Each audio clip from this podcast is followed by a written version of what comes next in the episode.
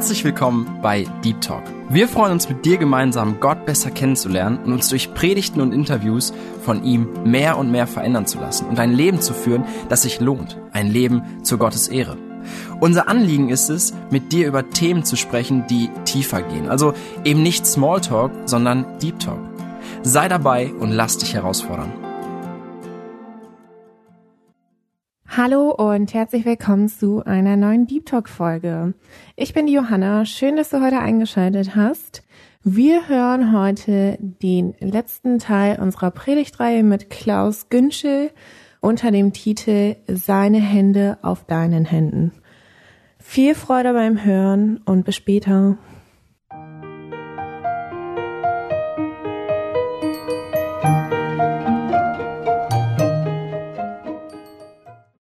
Ich freue mich darauf, dass wir noch einmal über Elisa nachdenken dürfen zusammen. Und wir wollen einen kleinen Sprung machen im zweiten Buch der Könige und wollen an das Ende seines Lebens gehen. Und zwar nach 2. Könige 13.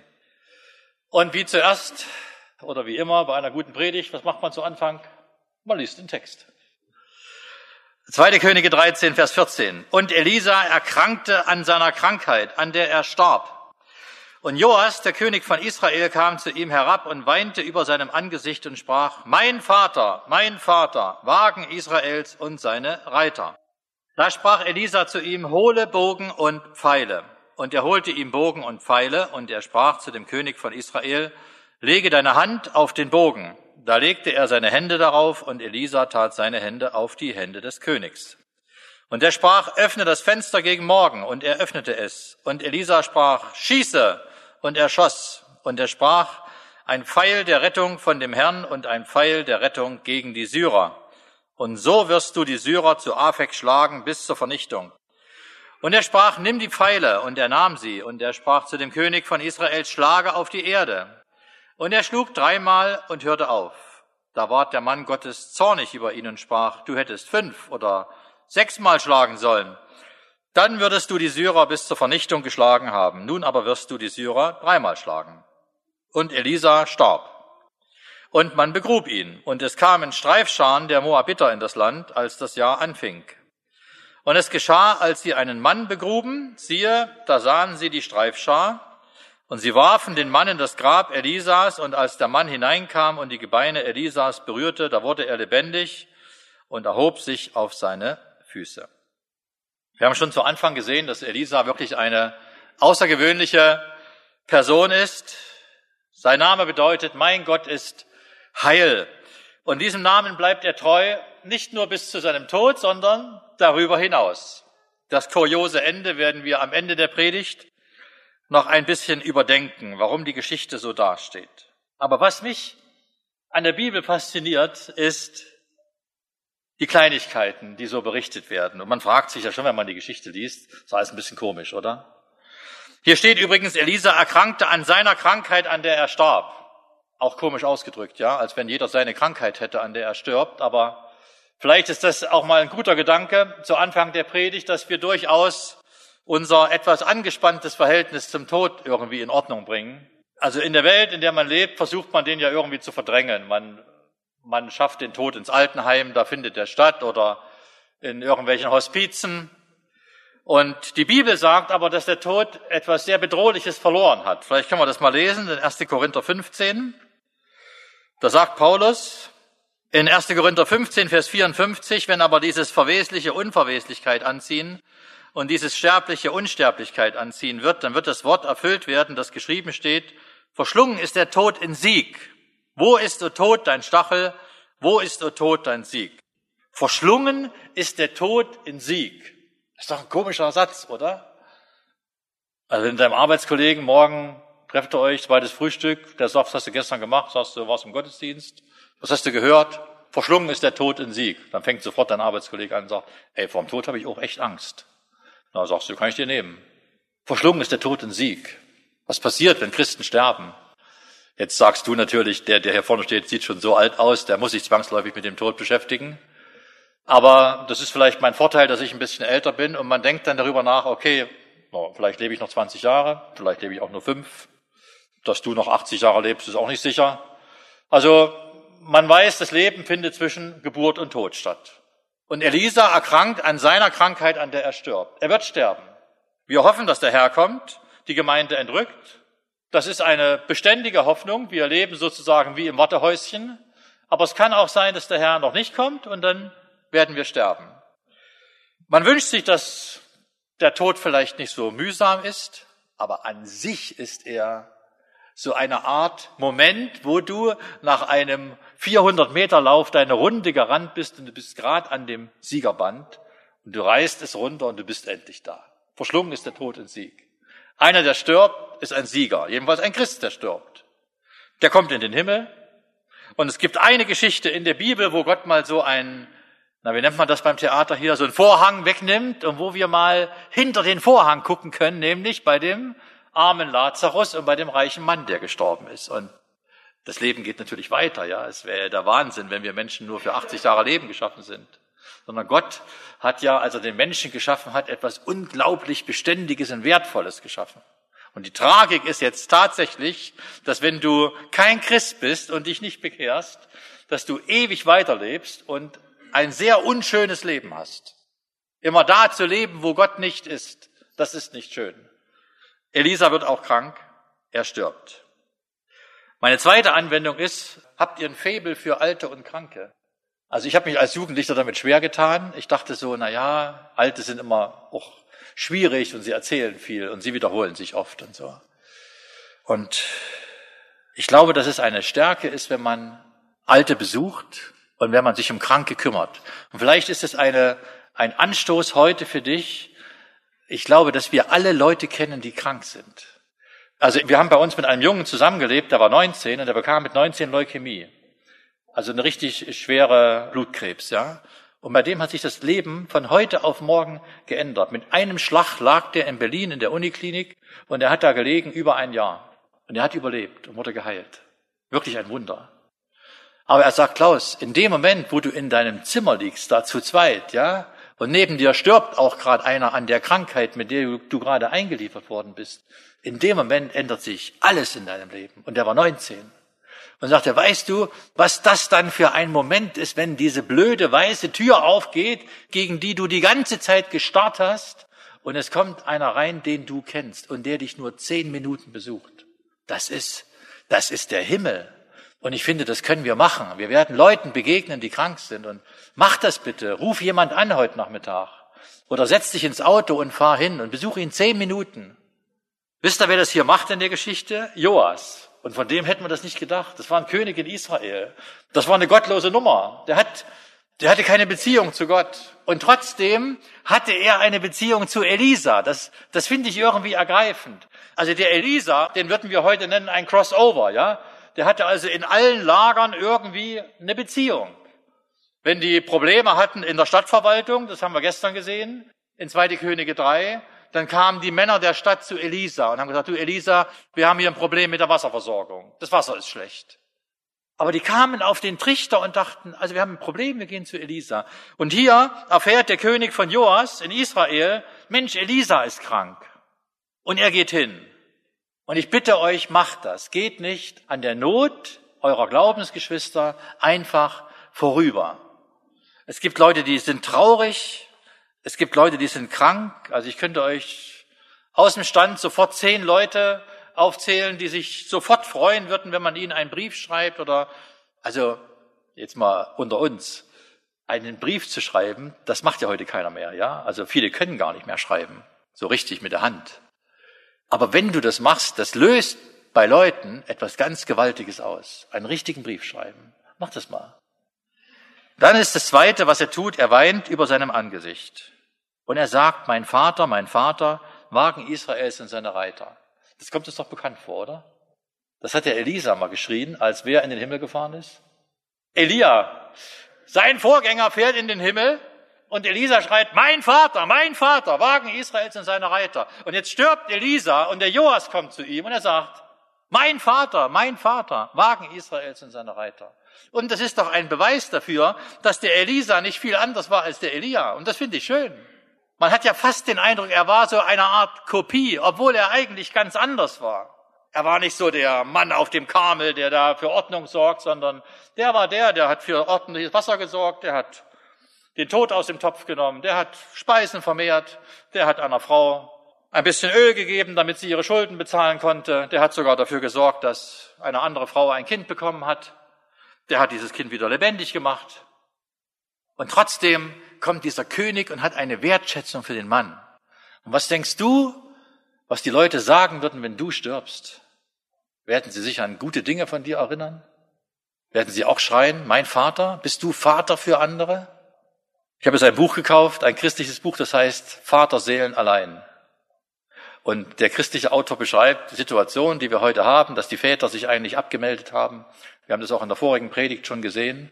Und ich halte das für eine Krankheit unseres Landes, dass auch die Männer in den Medien einfach entmannt werden. Du darfst nicht mehr Mann sein. Sofort wirst du als autoritär verschrien.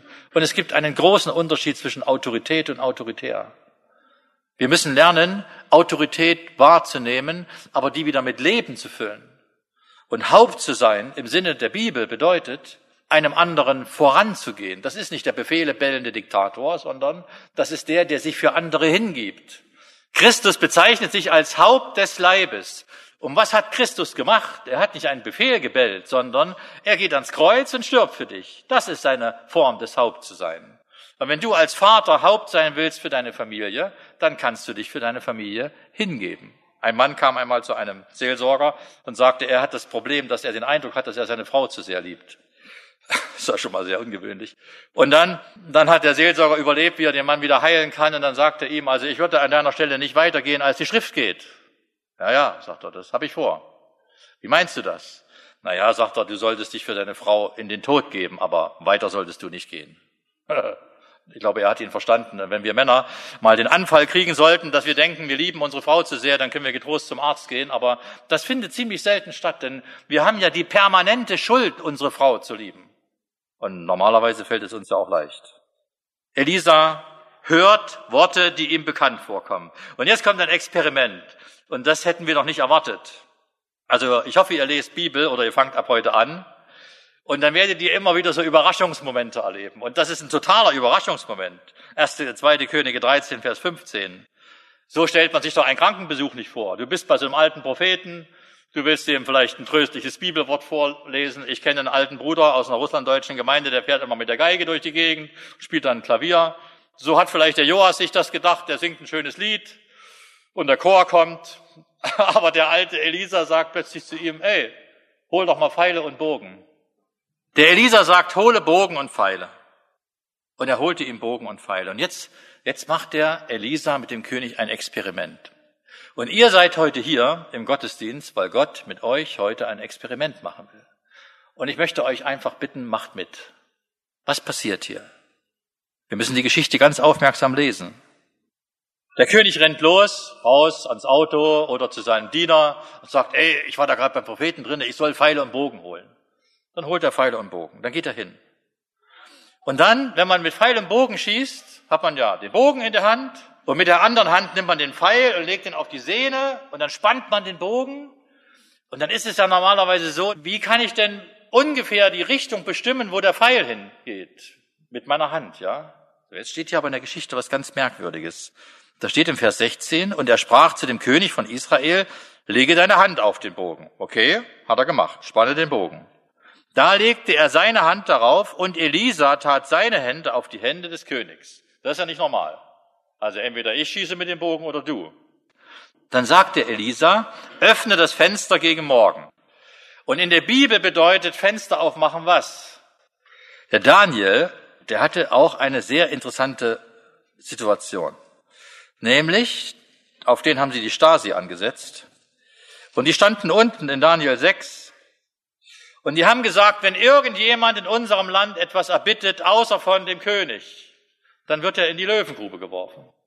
Jetzt stell dir mal vor, also ich kenne keine Details von deinem Gebetsleben, aber wenn du jetzt dir angewohnt hast, dass du zu Hause dreimal am Tag betest und du machst immer das Fenster auf, deine Nachbarschaft kriegt das normalerweise mit. Jetzt kommt wieder eine neue Eindämmungsverordnung und die bedeutet, man darf von keinem etwas erbitten, außer von den Bürgermeistern. Und ich habe mich oft gefragt, was macht Klaus? Was macht Klaus, wenn das plötzlich gelten würde für Retze und für Lüchen? Klaus würde Folgendes machen. Als erstes Fenster zu. Kann man doch machen, oder? Muss doch nicht bei offenem Fenster beten. Als zweites würde ich mir wahrscheinlich irgendwas ausdenken. Ich würde durch den Wald gehen. Man kann auch im Wald beten. Es gibt doch tausend Ausreden, die Daniel sich hätte ausdenken können, dass er aus dieser blöden Situation herauskommt, jetzt in der Löwengrube da zu Hackschnitzel verarbeitet zu werden. Das war doch nicht sein Traum. Und der Daniel, der sagt, wenn ich mir das alles cool überlege, was jetzt passiert, komme ich zu dem Schluss, es ist gefährlicher aufzuhören zu beten, als in die Löwengrube geworfen zu werden. Hast du schon mal so gedacht? Ey, aufzuhören zu beten ist doch, na und, haben wir eben mal vergessen. Vielleicht bete ich schon seit einer Woche nicht mehr. Vielleicht habe ich noch nie gebetet. Aber beten, das kann ich machen, wenn mir so ist, aber ich muss es nicht. Und ich sage dir, wenn du nicht betest, wenn du nicht wirklich zu deinem Gott schreist, wirst du nicht da ankommen, wo du hinkommen willst. Und Daniel sagt, und das war ein alter Mann, der Daniel, der war am Ende seines Lebens, der sagt, ich werde doch nicht riskieren, aufzuhören zu beten. Ich bin doch nicht wahnsinnig. Da gehe ich doch lieber in die Löwengrube, aber ich werde weiter beten. Und diese Geschichte hat mich so inspiriert, dass ich mich immer wieder frage, Herr, bin ich eigentlich verrückt geworden? Dass ich ohne Gebet durch das Leben gehe, dass ich mir dieses, diesen Luxus erlaube und sage, ich muss doch nicht beten, ich bitte dich. So frommes Gehabe. Weißt du, warum du beten musst? Weil du es alleine nicht kannst. Es gibt ein Vers in Johannes 15, da steht, ohne mich könnt ihr nichts tun. Natürlich, wenn man so jung ist, Kraft einer Wassersuppe, denkt man, man kann die ganze Welt aus den Angeln heben. Nichts kannst du, gar nichts. Ich kann nichts und du kannst nichts, wenn wir nicht beten würden. Und deswegen muss man nach 2. Könige 13, bevor man den Pfeil abschießt, sein Fenster aufmachen. 2. Könige 13 ist eine Lehrstunde, wie man in seinem Leben Entscheidungen treffen soll. Und ihr junge Leute, ihr trefft natürlich wahrscheinlich mehr Entscheidungen als wir Alten. Also ich, mir werden viele Entscheidungen abgenommen. Meine Kinder, die haben mich besonders lieb. Die haben mir jetzt mal so ein Blechschild geschenkt, sei nett zu deinen Kindern, denn sie suchen dein Altenheim aus. Also es geht schon mal lustig zu bei uns. Habe ich natürlich Ihnen heftigst widersprochen. Selbst die Entscheidung nimmt man dir noch ab. Aber wenn ihr jung seid, müsst ihr ein paar Entscheidungen treffen. Da ist nicht nur Partnerwahl, das ist eine sehr erfolgenreiche Entscheidung, würde ich sagen. Aber ihr müsst euch für einen Beruf entscheiden. Ihr müsst euch mal irgendwann entscheiden, wie ihr eigentlich leben wollt. Wollt ihr mit Gott leben oder wollt ihr gegen Gott leben? Also ohne Gott leben kann man nicht. Man kann nur mit Gott leben oder gegen Gott. Gegen Gott wird schwierig. Es wird sehr mühsam mit Gott ist ein Stück Himmel. Also ich kann jetzt auf 50 Jahre Christsein zurückblicken und ich kann einfach nur sagen, es ist, es ist der Wahnsinn, es ist der Hammer. Es ist, ich bin wirklich ein glücklicher Mensch in jeder Hinsicht. Und genau das wünsche ich euch natürlich, dass ihr wenigstens halb so glücklich werdet wie ich. Also ihr müsst Entscheidungen treffen. Wie trefft ihr Entscheidungen? Punkt eins ist, macht das Fenster auf. Bete. Und das Zweite ist, was man sich gut merken kann, wenn ihr einen Pfeil abschießt, ja, so eure berühmten Armor-Pfeile, wenn ihr einen Pfeil abschießt, dann sieh zu, dass auf deiner Hand die Hand Gottes ist. Das kann man sich doch merken. Wenn du mit einer Maus unterwegs bist, dann sieh zu, dass auf deiner Hand, die gerade auf deiner Maus ist, die Hand Gottes ist. Wenn du deine Apps hoch und runter scrollst, dann sieh zu, dass auf deinen Händen die Hände Gottes sind. Sieh einfach zu, dass Elisa die Möglichkeit hat, seine Hand auf deine Hand zu legen. Und ich war oft erschrocken, wo meine Hände sich so aufhalten. Und da habe ich mich gedacht, Herr, da wo meine Hände im Moment sind, da werden deine Hände nicht drauf sein. Und dann kriegst du so ein bisschen die Panik. Und ich wünsche uns, dass wir die Geschichte irgendwie gut verstehen. Und Elisa, kurz bevor er stirbt, ist er so gnädig und gibt uns so einen Anschauungsunterricht, den man sich doch gut behalten kann. Also merkt euch bitte, wenn ich Entscheidungen treffe, macht das Fenster auf. Öffne das Fenster. Und das bedeutet, bete. Wem Weisheit mangelt, der bitte zu Gott, dass er ihm Weisheit gibt. Und ich glaube, so arrogant werdet ihr nicht sein, dass ihr sagt, also wir sind weise, ich, wir brauchen Gott nicht, wir haben die Welt verstanden. Also wenn ich heute nach Hause fahre und ich tue mir dann wieder eine Stunde lang die Nachrichten an, dann kann ich nur sagen, ich habe die Welt nicht verstanden. Überhaupt nicht. Gab es überhaupt schon mal eine Zeit, in der die Menschen so ratlos waren, so völlig ohne Verstand? Und, und ich frage mich manchmal, wie leben dann die Leute, die keine Christen sind und die diese ganzen Nachrichten kriegen? Die, die werden doch verrückt. Die jungen Leute stürmen die Psychiatrien in Deutschland. Das wird natürlich nicht bekannt gegeben, aber das ist so. Wir sehnen uns nach Rat. Wir sehnen uns nach jemand, der seine Hände auf meine Hände legt. Und wo man dann sagen kann, Herr, du, ich schieße den Pfeil ab. Und genau das sagt auch der Elisa zu Joas. Schieße und er schoss. Das heißt, die Entscheidungen wird dir keiner abnehmen. Aber du wirst auch verantwortlich sein für die Entscheidungen, die du triffst. Und das betrachte bitte nicht als, als Drohung oder als Warnung. Aber es gibt einen Vers in Galater 6, da steht, was ein Mensch sät, das wird er ernten. Und das ist kein Vers, der für Ungläubige gilt, der gilt für Gläubige. Das, was wir sehen, werden wir ernten. Du wirst deine Pfeile abschießen und du wirst es ernten.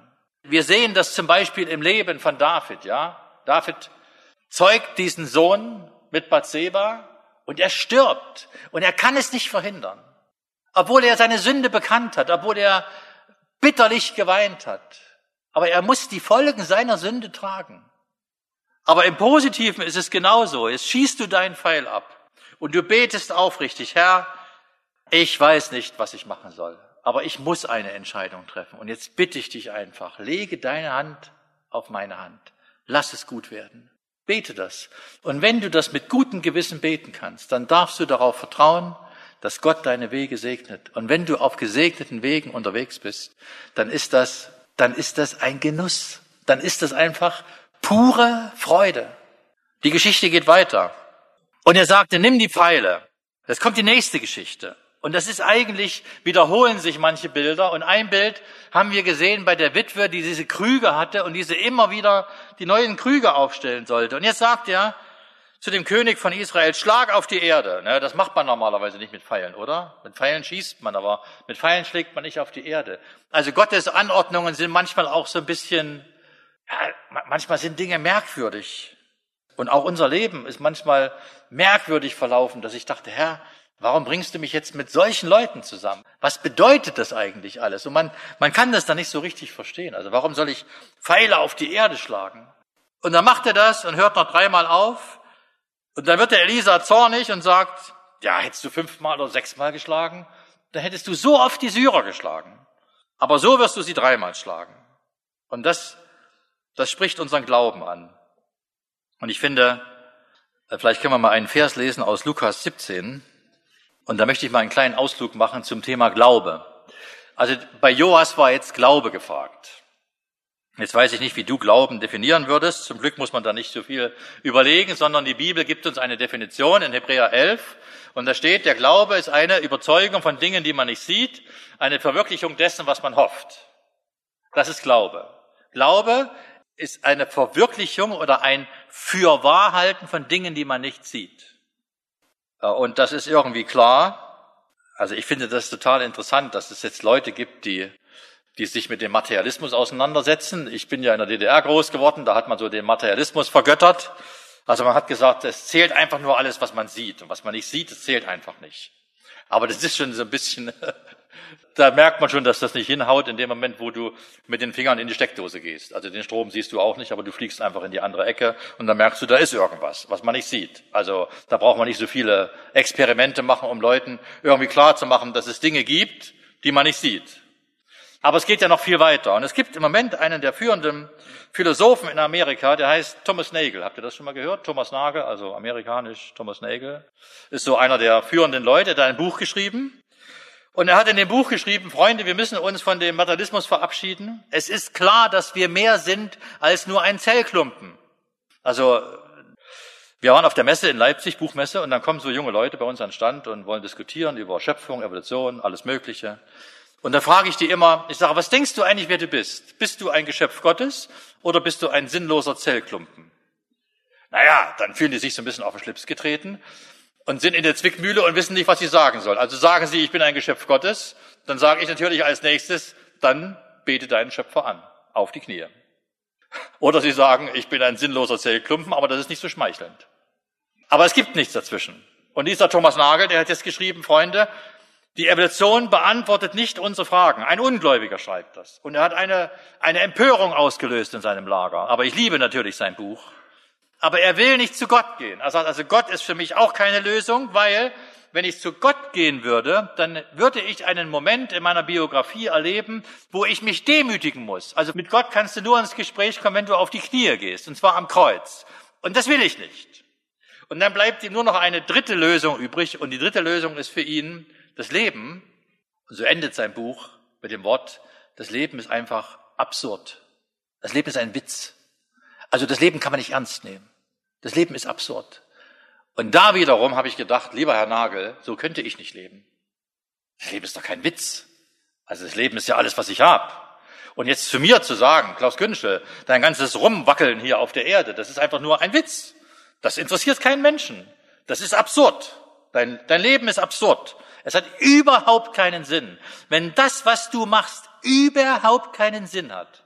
Wenn du jetzt vorspulen könntest bis 84 und dich gleich mit einem ordentlichen Darmkrebs verabschieden könntest, dann wäre die Sache erledigt. Dann brauchst du dich hier gar nicht lange quälen. Aber das ist mein Leben nicht, weil ich ein Geschöpf Gottes bin, weil Gott mich nach einem Plan gemacht hat. Und weil alles, was ich tue und denke, einen Plan hat. Und das edelt mein Leben, das macht mein Leben wertvoll. Und ich kann einfach nur jeden Tag meinen Schöpfer preisen, dass ich eben kein sinnloser Zellklumpen bin. Auch wenn ich leider einen Körper habe, der so langsam vor sich hin verfällt und irgendwann sterben wird. Amen. Aber das ist auch nicht alles. Da gibt es einen neuen Körper und der ist super. Und das ist die Frage des Glaubens. Und jetzt habe ich gesagt, wir lesen in Lukas 17, Vers 5, und die Apostel sprachen zu dem Herrn, vermehre uns den Glauben. Das ist das erste Mal in der Bibel, dass die Jünger als Apostel bezeichnet werden. Und ich finde das so schön, dass die Apostel zu ihrem Herrn gehen und sie sagen, vermehre uns den Glauben. Und das ist mein tägliches Gebet. Ich bin wirklich so ein ungläubiges Geschöpf, dass ich Gott, ich erlebe tolle Sachen mit Gott und dann denke ich immer, herrlich, jetzt habe ich Gott kennengelernt und jetzt werde ich das nie wieder vergessen. Und morgen, wenn ich aufstehe, geht es in demselben Eifer weiter. Und weißt du, wenn ich morgen aufstehe, dann ist wieder alles vorbei. Und da kann man nur beten, Herr, vermehre mir den Glauben. Gib, dass das alles so ein Stückchen wächst. Und das hätte Joas in 2. Könige 13 gebraucht, mit seinen Pfeilen. Hätte er doch einfach auf die Erde geschlagen. So lange, bis von den Syrern keiner mehr übrig bleibt. Aber er hört nach, nach dreimal auf. Manchmal handeln wir nicht logisch. Logisch wäre, Gott zu vertrauen. Logisch wäre, zu glauben. Logisch wäre, einfach Gott zuzutrauen, dass er eine Sache ans Ende bringt. Und es gibt so einen schönen Vers, wo Gott gesagt hat, wie kannst du daran zweifeln, dass wenn ich eine Sache mit dir begonnen habe, dass ich sie nicht zu Ende bringen werde? Ja, darauf freut ihr euch doch, dass die Sache mit eurem kleinen Burschen mal irgendwann zu Ende geht. Irgendwann ist er 26 und nimmt euch in den Arm und sagt, war alles super, Mama, verabschiede mich jetzt, gehe mit Gott. Amen. Also fröhlich fand ich das immer nicht, wenn die Kinder gingen, aber ich habe mir das versucht, jedenfalls einzureden. Schlage auf die Erde. Und er hört einfach auf. Vermehre uns den Glauben. Wir sind Gläubige. Wir sind gekennzeichnet durch Glauben. Wir sehen viel weiter und wir haben diese Geschichte nicht ausführlich behandelt, aber vielleicht darf ich den Vers nochmal vorlesen in 2. Könige 6 von Elisa, wo wo es genau um Glauben geht. Zweite Könige 6, Vers 14, da sandte er Rossen und Wagen dorthin, ein starkes Heer, und sie kamen des Nachts und umzingelten die Stadt. Und als der Diener des Mannes Gottes früh aufstand und hinaustrat, siehe da, ein Heer umringte die Stadt und Rosse und Wagen. Und sein Knabe sprach zu ihm, ach, mein Herr, was sollen wir tun? Aber er sprach, fürchte dich nicht, denn mehr sind derer, die bei uns, als derer, die bei ihnen sind. Und Elisa betete und sprach, Herr, öffne doch seine Augen, dass er sehe. Da öffnete der Herr die Augen des Knaben, und er sah, und siehe, der Berg war voll feuriger Rosse und Wagen rings um Elisa her. Herr, öffne doch seine Augen, dass er sehe. Da standen zwei Armeen, aber der Gehasi sah nur die eine, und er sah nicht die andere. Und ich weiß nicht, wie du durchs Leben gehst. Rechnest du mit Gott? Mit dem allmächtigen Gott, der alle Macht hat, im Himmel und auf Erden? Und betest du so zu Gott und sagst, Herr, ich habe ein Problem, das ist riesengroß und ich bitte dich, dass du mir hilfst, dass du das Problem löst. Bitte mach das. Der Joas hätte das lernen sollen. Aber wir wollen schon mal zufrieden sein, dass er wenigstens dreimal geschlagen hat. Aber es ist eine Einladung an euch alle, im Glauben zu beten. Vermehre uns den Glauben. Lasst uns doch mit einem tiefen Vertrauen auch durch diese Corona-Geschichte gehen. Das bringt doch irgendwie Gott nicht irgendwie aus der Ruhe. Vielleicht oder ganz sicher ist es von Gott, um die Leute nochmal anzuschütteln. Und er treibt sie mit einer Angst durchs Leben, die man ja rational nicht erklären kann. Dann stirbt Elisa. Man begräbt ihn. Es kommen Streifscharen der Moabiter in das Land, als das Jahr anfing. Da war gerade Krieg. Können wir uns nicht so richtig vorstellen. Und wenn ich so mal die Historie zurückverfolge, also ich bin 1960 geboren, und wenn ich die deutsche Geschichte mir angucke, die letzten 500 Jahre, gab es keine Zeit, wo so lange kein Krieg war. Das heißt, ich bin also, ich habe das Vorrecht, in einer Zeit zu leben, wo ich eigentlich eine einmalige Zeit hatte. Ich habe keinen Krieg kennengelernt. Mein Vater ist 1917 geboren und als der Krieg anfing, war der 22 und er hat volles Programm gemacht. Sechs Jahre, Zweiter Weltkrieg. In Russland die Knochen zerschossen. Er hatte dann sein Leben lang ein steifes Knie. Und da hat er gedacht, 1942, der Krieg ist jetzt zu Ende für mich, ich kann jetzt heiraten. Dann heiratet er meine Mutter. Und 1943 kamen sie auf die Idee, jeder, der noch einigermaßen kriechen kann, geht wieder an die Front. Ab nach Peenemünde, Raketen basteln mit Werner von Braun. Und da ging es bis zum Kriegsende, bis 45. Und da kam ein Schiff. Und da haben die gesagt, das ist das letzte Schiff, was von der Ostsee nach Kiel fährt. Und wer jetzt nicht geht, den erwischt der Russe. Dann sind die alle in das Schiff rein, abgehauen. Er hat zu seiner Frau und den beiden Kindern gesagt, Türme einfach quer durch Deutschland. Ich kenne einen in Jena, der hat zwei Zimmer, da ist eine Frau, da kannst du hingehen, die nehmen dich auf. Und der hat gedacht, na ja, wenn ihre Mutter über die Elbe ist, dann ist man ja im westlichen Teil, so war das ja geplant. Ist dann ein bisschen anders gekommen durch West-Berlin. Er fliegt mit dem Schiff nach Kiel und als das Schiff zurückfährt, um noch die letzte Fuhre zu holen, fährt es auf eine Mine, versinkt mit sich auch eine Menge Leute. wenn der dann da anfing von zu erzählen, habe ich gedacht, Papa, das ist, das ist für mich so wie, wenn ich meinen Kindern von der DDR erzähle, dann sage ich immer, Papa, kennen wir schon die Geschichten, aber können wir uns sowieso nicht vorstellen. Aber DDR ist mit Krieg nicht zu vergleichen. Es war Frieden pur. Da war Krieg. Sie begraben Elisa. Und dann kommen sie und erleben, wie einer im Krieg stirbt. Und dann wissen sie nicht, wohin mit dem Toten, haben sie ein bisschen Panik und sehen da hinten, oh, da ist ein offenes Grab. Und dann schmeißen sie ihn rein. Und nach einer ganzen Weile kommt er wieder raus. Kannst du dir vorstellen, wie die geguckt haben? Das war schon ein merkwürdiges Ereignis. Da wirft man einen Toten in ein Grab und da kommt der eine wieder raus. Was hat die Geschichte zu bedeuten? Ich finde, die Bedeutung der Geschichte ist so schön. Wisst ihr, wer im Grab liegt als Elisa? Dein Herr. Jesus. Und wenn du gläubig werden willst, dann gibt es nur einen Weg, dass du selbst stirbst und kommst mit einem gestorbenen Christus in Berührung. Und wenn das mit dir passiert, dann wirst du wieder lebendig. Und dann beginnt dein Leben. Dann beginnt das richtige Leben. Und es ist doch sehr demütigend, dass wir sterben müssen, um wieder leben zu können. Also als bei uns diese Frau sich bekehrt hat vor zwei Jahren, habe ich sie gefragt, bist du eigentlich völlig davon überzeugt, dass du rettungslos verloren bist? Und sie sagt, ja, ich, ich bin es wirklich. Dann habe ich ihr Römer 3 vorgelesen. Ich sage, vom Scheitel bis zur Fußsohle ist an dir überhaupt nichts Gesundes mehr.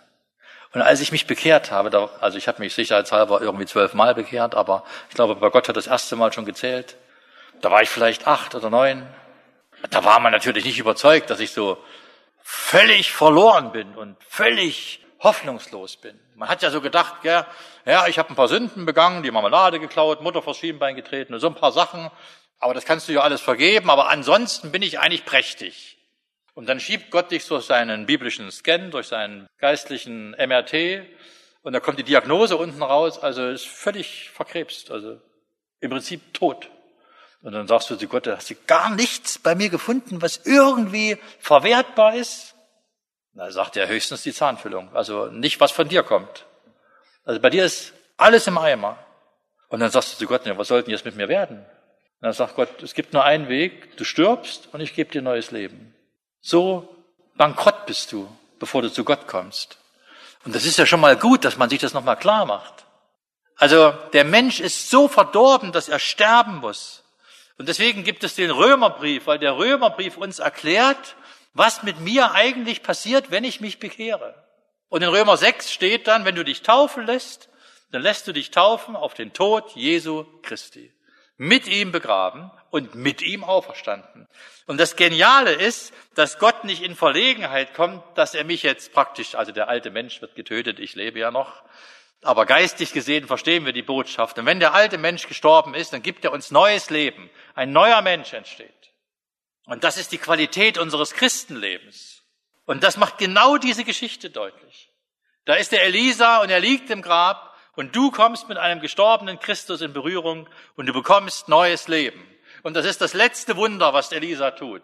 Und das ist auch das letzte Wunder, was der Herr Jesus getan hat.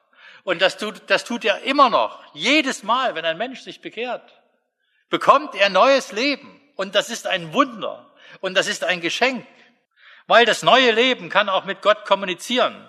Wie will ein Toter mit Gott reden? Es geht nicht. Aber wenn Gott uns neues Leben gibt, dann fängst du an, die Bibel zu lesen und plötzlich entdeckst du, wow, das ist ein Hammerbuch, ein Hammerbuch. Es beantwortet meine Fragen, es tröstet mich, es zeigt mir, wie die Welt funktioniert. Ich kann Dinge beurteilen. Also, du kannst ja lesen, wo du willst. Es ist, es ist unglaublich. Wenn du neues Leben bekommst, plötzlich ist dieses Buch, es ist, es ist verrückt. Also ich könnte jetzt wirklich stundenlang weitermachen, euch einfach meine Begeisterung teilen, was ich im letzten Jahr alles in der Bibel gefunden habe. 5. Mose 4. Tu diese Dinge und es wird dir wohlgehen. Und genau das will ich doch. Willst du doch auch. Du willst, dass es dir gut geht. Aber da müssen wir uns irgendwie mal verständigen, was denkst du denn, auf welchem Weg es dir gut gehen wird? Und ich, ich würde mich freuen, wenn du dich anstecken lässt von mir, das ist okay.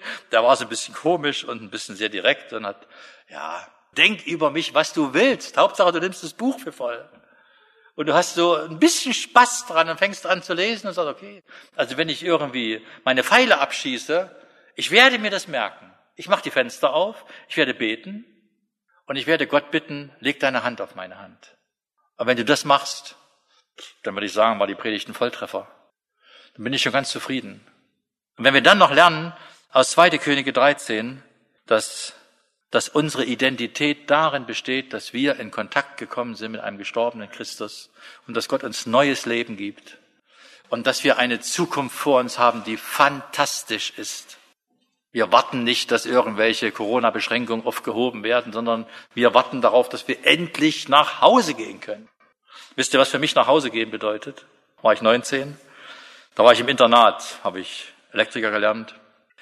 Und ich war so Nachzügler, war also alleine zu Hause. Und wenn ich nicht zu Hause war, war keiner zu Hause, nur meine Eltern. Und ich kam immer am Freitagabend mit dem Zug nach Hause. Und dann bin ich mit meiner Tasche durch Jena gelatscht, die ganze Zeit, noch 20 Minuten. Es war dunkel. Und man freute sich auf zu Hause. Und ich wusste ganz genau, was mich zu Hause erwartet. Wenn ich nach Hause komme, ist da meine Mutter, die ist in der Küche. Und dann geht die Tür auf und dann macht die Bratkartoffeln mit Spiegelei. Also Essen ist ja nicht ganz unwesentlich für uns. Und das war für mich der Inbegriff von nach Hause kommen. Klingeln, Tür geht auf. Klaus, wie war's? Komm, Abendbrot ist fertig, 19 Uhr. Und dann kommst du in die Küche. Es riecht so wie immer. Mein Vater war da. Man sitzt da. Und irgendwie in dem Moment hast du, hast du keine Wünsche mehr. Bratkartoffeln, Spiegelei, nach Hause kommen. Und neulich rief mich ein Bruder an und er sagte, du, meine Frau ist heimgegangen. Und das ist ein Bruder, das war mein Freund. Und seine Frau ist gestorben. Und er sagt, Klaus, die musst du unbedingt beerdigen. Oh, ich sag, komm, Mensch, kannst du nicht einen anderen nehmen? Und dann habe ich auf seiner Beerdigung die Geschichte von Bratkartoffeln und Spiegelei erzählt. Ich sage, deine Frau ist nach Hause gegangen. Das ist einfach was Schönes. Wenn wir, wenn wir sterben oder wenn der Herr wiederkommt, wenn wir irgendwie dahin gehen, wo wir eigentlich gerne hinwollen, das ist wie nach Hause kommen. Und es ist nicht verboten, sich den Himmel mit Bratkartoffeln und Spiegelei vorzustellen. Es ist so, wie wenn dein Vater dich in die Arme nimmt und er sagt, schön, Klaus, dass du jetzt zu Hause bist. Es ist dein Vater. Es ist dein, dein himmlischer Vater, der eine total herzliche Beziehung zu dir hat. Und von dem der Herr Jesus sagt, ich fahre jetzt auf in den Himmel zu meinem Vater und zu eurem Vater. Und das steckt für mich in 2. Könige 13, Vers 20 und 21, wenn es darum geht, wer bin ich eigentlich? Was ist eigentlich meine Identität? Ich bin ein Sünder, ich bin verloren, ich bin Schrott, ich bin nicht zu gebrauchen.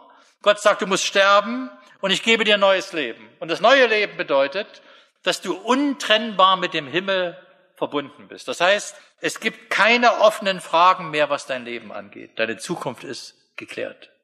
Und dann kannst du doch ganz getrost auf die Tagesschau heute verzichten. Es kommt immer dasselbe.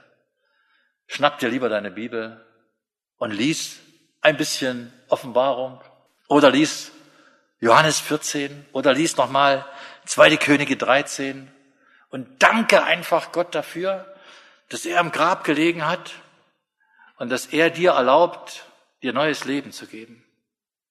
Für mich ist es und bleibt es ein unbegreifliches Wunder, dass Gott Mensch wird und dass er sich entschließt, für mich zu sterben. Und wenn du der einzige Sünder auf der Erde wärst, der einzige Sünder, und alle anderen wären keine Sünder, dann wäre Christus für dich gekommen und er wäre für dich gestorben.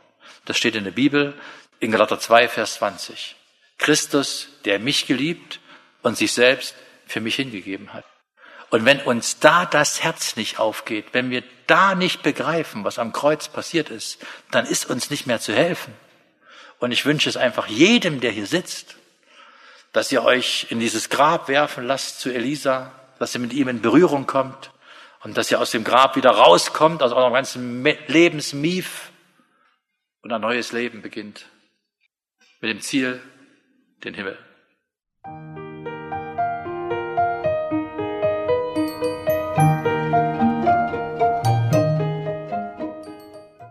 Schön, dass du heute eingeschaltet hast. Ich hoffe, du konntest auch heute was mitnehmen. Ich persönlich versuche immer so ein bisschen praktische Sachen mitzunehmen. Was ich auf jeden Fall überdenken werde oder überdacht habe, ist mein Gebetsleben. Da einfach wieder ein bisschen mehr Feuer reinzubringen. Und den Tipp von ganz zu Anfang, da wo er gesagt hat, dass man Briefe schreiben soll, ganz persönlich Briefe von Hand geschrieben, das werde ich auf jeden Fall auch mitnehmen und umsetzen. Keine Ahnung. Ich persönlich habe schon mal selbstgeschriebene Briefe bekommen und ich habe mich sehr darüber gefreut und ich habe die immer noch aufgesammelt. Es ist eine Kleinigkeit und es wurde nur kurz zu Anfang genannt, aber trotzdem habe ich diesen Tipp als sehr wertvoll empfunden und den werde ich auf jeden Fall mitnehmen. Ja, damit wären wir dann auch durch mit unserer Predigtreihe. Ich hoffe, ich kann Klaus Günschel immer noch zu einem Interview nicht überreden. Also theoretisch hat er schon zugesagt, man müsste halt nur noch mal einen Termin finden. Ich hoffe, das wird auf jeden Fall noch nachgeholt. Vielen herzlichen Dank für eure Geduld und dass ihr so lange durchgehalten habt. Ich hoffe, ihr konntet was mitnehmen aus dieser Predigtreihe. Schreibt auch gerne, wenn ihr irgendwie Kritik habt, wenn ihr gerne eine Predigtreihe hören würdet oder wenn ihr sowas gar nicht mehr hören würdet. Wir hatten diesen Sommer ja einen großen Umbruch. Es sind sehr viele Sachen passiert. Ich weiß nicht, vielleicht setzen wir uns mit dem Team nochmal zusammen und reden einfach darüber, was so in den letzten Tagen geschehen ist, was in den kommenden Wochen noch alles passieren wird. Ja, es wird auf jeden Fall ein paar Änderungen geben. Darauf könnt ihr euch freuen. Aber bis dahin wünsche ich euch eine wunderschöne Woche und wir hören uns beim nächsten Mal. Tschüss.